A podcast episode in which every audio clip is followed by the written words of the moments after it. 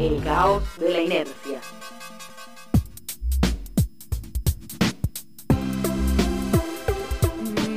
Tenemos un equipo de redes sociales que es realmente increíble, que mientras nosotros estábamos haciendo todo esto que estamos haciendo al aire, ya estaban subiendo la información necesaria para que vos puedas entrar y seguir. Por ejemplo, está toda la información para que puedas estar apoyando la causa de eh, los vecinos del Valle de Parabachasca. Está también el link directo para que vayas a buscar eh, transitar la ciudad como un fantasma. Y próximamente, si no me equivoco, estarán los super chalecos Marvel de PBI. ¿Vos decís? Sí, yo haría una foto.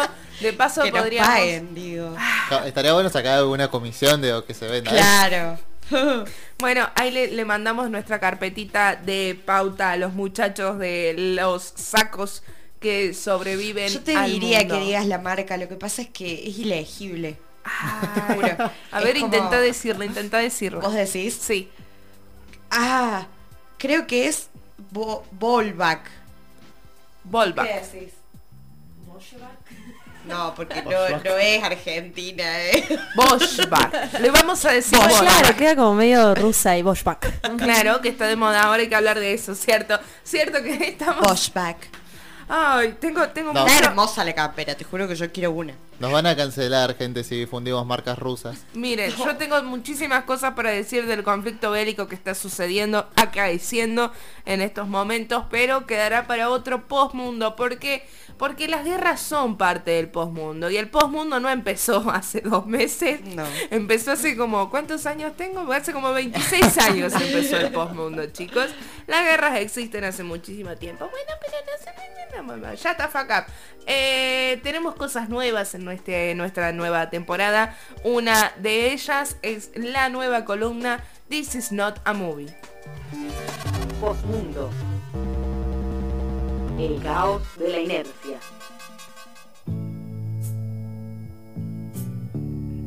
Un día nos mandaron un mensaje y dijeron, hey, hola, sé hacer radio, quiero hacer radio, me gusta su estilo, nos gusta tu estilo.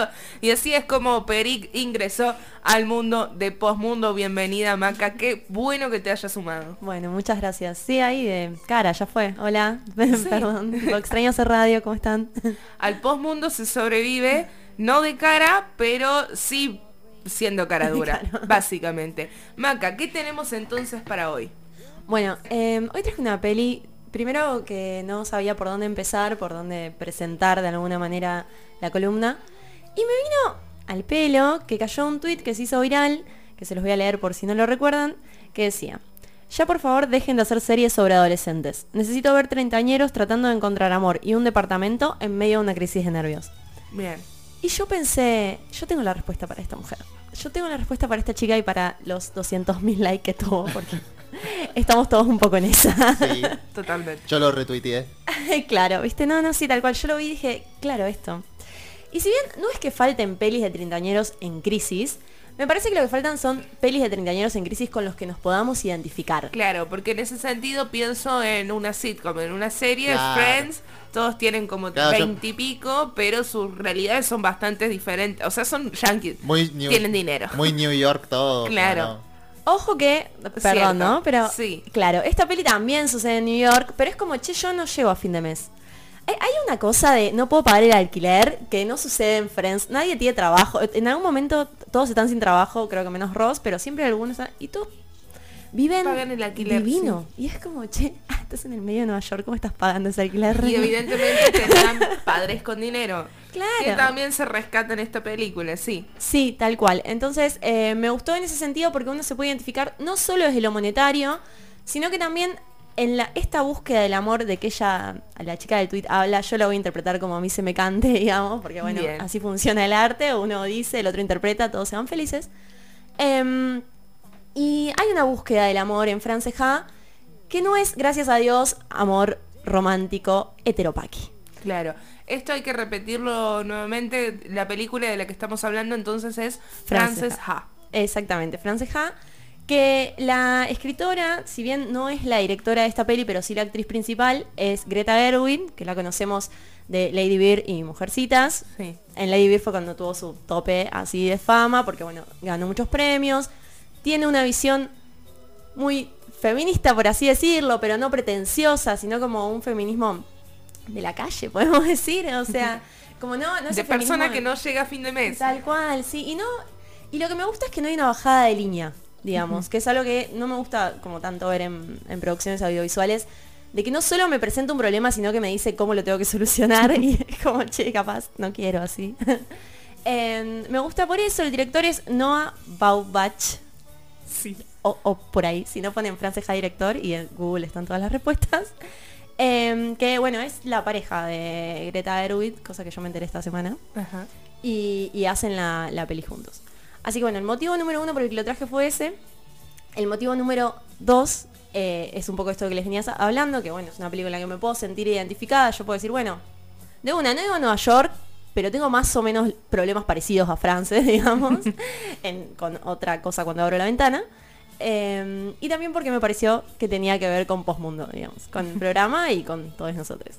Sí, claramente, bueno, yo hice la tarea, Maca, quiero que lo sepas, nos pasaste la película, la vi. Claramente la protagonista que estamos viendo es esto, es una mina con un laburo en artes, con lo complejo que es querer ser este bailarín, escritor, periodista, en un mundo capitalista que claramente te necesita ocho horas sentado en un lugar haciendo una tarea automatizada este, e intentar sostenerse como una persona adulta y persona adulta que si bien sí hemos, o sea, sí, sí hemos, pues también me siento identificada con la protagonista, sí hemos tenido padres que han logrado bancar la universidad, que hemos podido profesionalizarnos en ciertos lugares, cuando no tenés un terreno o un lugar a donde asentarte, es complejo.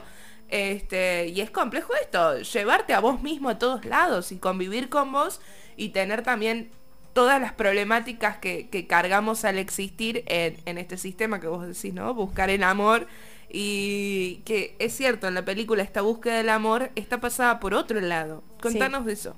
Sí, es es súper interesante porque tiene todos los pies para eh, ser una peli romántica, digamos. Sí. No es que lo esquiva de una manera, bueno, antes lo decía, no me parece una peli pretenciosa, no es que lo esquiva tratando de ponerse snob o de pintar otra cosa, sino que pasa como muy eh, dulce y sutil.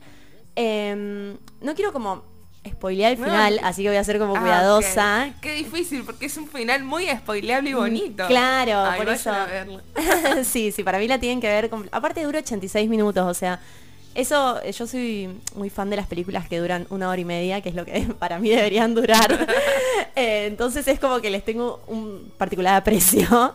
Eh, pero bueno, para no spoilear el final, para mí eso, la búsqueda pasa por otro lado. Hay muchos pies para que podrían caer en lo cliché. Y no solo que no cae, sino como tampoco se aleja como generando un contraste, sino que sucede como sucede la vida misma, digamos, de alguna manera, que es que los lazos son mucho más eh, entrecruzados, mucho más interseccionales, y el amor se construye como más colectivamente que con una persona, digamos, adentro de una habitación. sí, sí. Hay, hay mucho de eso también en la película. Bueno, yo sé que tú no lo quieres spoiler, pero a mí me parece este, fascinante cómo sucede porque eh, entras a la película viendo una relación de amistad muy, muy fuerte, muy, muy, con un lazo muy que parece ser incre- inquebrantable. Con el que también, bueno, me siento identificada, ahora la audiencia lo sabe, lo- ya creo que se lo había comentado. Vivo con, yo vivo con mi mejor amiga, entonces puedo identificarme en ese sentido porque la protagonista vive con su mejor amiga y hay toda una situación de, del amor, del cariño, del compromiso y que, que está vigente y que sucede con la amistad y que es real que en muchísimas películas no la pasan a menos que no sea un romance. Esto de, ok, entre chabones somos amigos, nos queremos, estamos más acostumbrados a verlo que el, el cariño entre dos personas que son amigas y que viven juntas y que son pibas. No Sí. sé. Hay una cosa muy interesante que es casi imperceptible, pero ahora que ya la vi varias veces me, me llamó la atención, que es que normalmente cuando se, se presentan relaciones de mujeres, muchas veces se las termina sexualizando. Si no es dentro de la misma producción audiovisual, es después con el fanart. O sea, de alguna manera siempre llega a ese lugar. Y Frances Ha tiene un momento que dura dos segundos en la peli, en el que otro personaje le dice a Frances, bueno, no, porque vos y Sophie, que es la, la amiga, eh, son dos mujeres heterosexuales, jamás podría pasar algo entre ustedes. Corta toda eh, tipo de que se vuelva sexual la relación que tienen ellas, o sea, y es como que ahí profundiza todos los otros lados por los que pasa el amor. Y eso me parece como un... es eso, una oración y me parece súper importante a la trama de la película. Ahí va. Bueno, Frances Ha. ¿Dónde la vemos? ¿Cómo lo buscamos? Ya sabemos que ha sido complejo verla, por eso estoy insistiendo en este punto. Eh, sí, bueno. No está en ninguna plataforma Claro. actual de, de, de moda en este momento. En. Dinos por dónde la viste, perdón. Eh, no, no, sí. Yo la verdad que mi recomendación número uno es que pongan Frances Ja, ver online Bien. en Google, digamos. Eh, bueno, vos me comentaste que la pudiste ver por Streamio. Eh, no, Yami la pudo ver por ¿Pudiste verla por streamio. Streamio? Yo intenté hacerlo, tuve dificultad con los subtítulos. Eh, sí, en streaming funciona, no la vi completa porque, bueno, no pude, porque, bueno, cansancio de postmundo. Eh, pero en el servidor ITS 720 de Streamio eh, funcionó bien hasta donde la vi que fue, eh, bueno, bastante. Avanzado. Claro. Así que, bueno, no sé, debe depender también del, del recurso de internet que, que haya y... A mí lo que me había figurado en Streamio era que no había servidores para esa peli, entonces por eso no- Claro. no, se los había recomendado, pero capaz sí funca. Bien, eh, piraten, siempre que Sí. pueden, entren, busquen, investiguen, Sí, en Google cual. está todo y no, no sé. O sea, si quieren pagar servidores, paguen, pero en No, no es está tan todo. difícil. No, porque- ahora, ahora tiene servidores, así que si, si bueno, logran hacer andar streamio, eh, van a poder ver Francesca. Bien, Maca, ¿algo más? Em, a ver, tenía, perdón, me colgué charlando con ustedes y no leí mis papelitos que había traído. So. Ah, otra cosa que me, me gustó mucho es que si la buscan en Google, si la buscan en Wikipedia, en Filmafity, en distintas páginas, nadie la puede catalogar. O sea, como que aparece como comedia, romance, drama. Nadie sabe bien qué es. Mm, Claro. Y eso también me pareció fascinante, porque es como, si bien las, las producciones ficcionales están hechas y existen para que uno pueda pensar y crear universos otros, que no son el que transita, también me parece que es súper importante poder encontrarnos representados en producciones audiovisuales. Y creo que eso que tiene Frances Ha de que no se puede catalogar en un tipo, en un género, en un tipo de película, es la vida misma. O sea, somos nosotros perdidísimos en el mundo que no podemos catalogar nada de lo que nos está pasando, solo tratar de vivirlo sin colapsar. Ah, totalmente, ya lo dijimos aquí, somos el caos de la inercia. Eh, yo quiero decir algo sobre eh, la estética de la película. Me pareció sumamente fascinante el recurso eh, de eh, la coloración, digamos, de, de esa escala, digamos, de colores en las que se maneja toda la película. Eh, me parece que también le da un poco de... eh, ya desde un punto de vista por ahí un poco más eh, semiótico, por decirlo de alguna forma. Nerd. Sí, sorry. Eh, ahora lo puedo. Eh, eh, me parece que ya refleja un poco, digamos, el, el, eh, lo que nos cuesta en el cotidiano, por ahí, eh, lidiar con todas esas situaciones. Yo creo que ya desde la coloración de la película, y que, y que sigue siendo una película alegre, digamos, eh, con esa coloración nos da así como un shock, digamos, de realidad que te posiciona, digamos, desde un lugar re lindo para verla. Eh, realmente la voy a terminar de ver, obvio, pero eh, los recursos y esa actriz, por favor, nada, me, pareció realmente alucinante. Bien, Frances Ha, la ven en internet, la googlean. Muchísimas gracias, Maca Peric. Gracias a ustedes. Esto fue This is not a movie.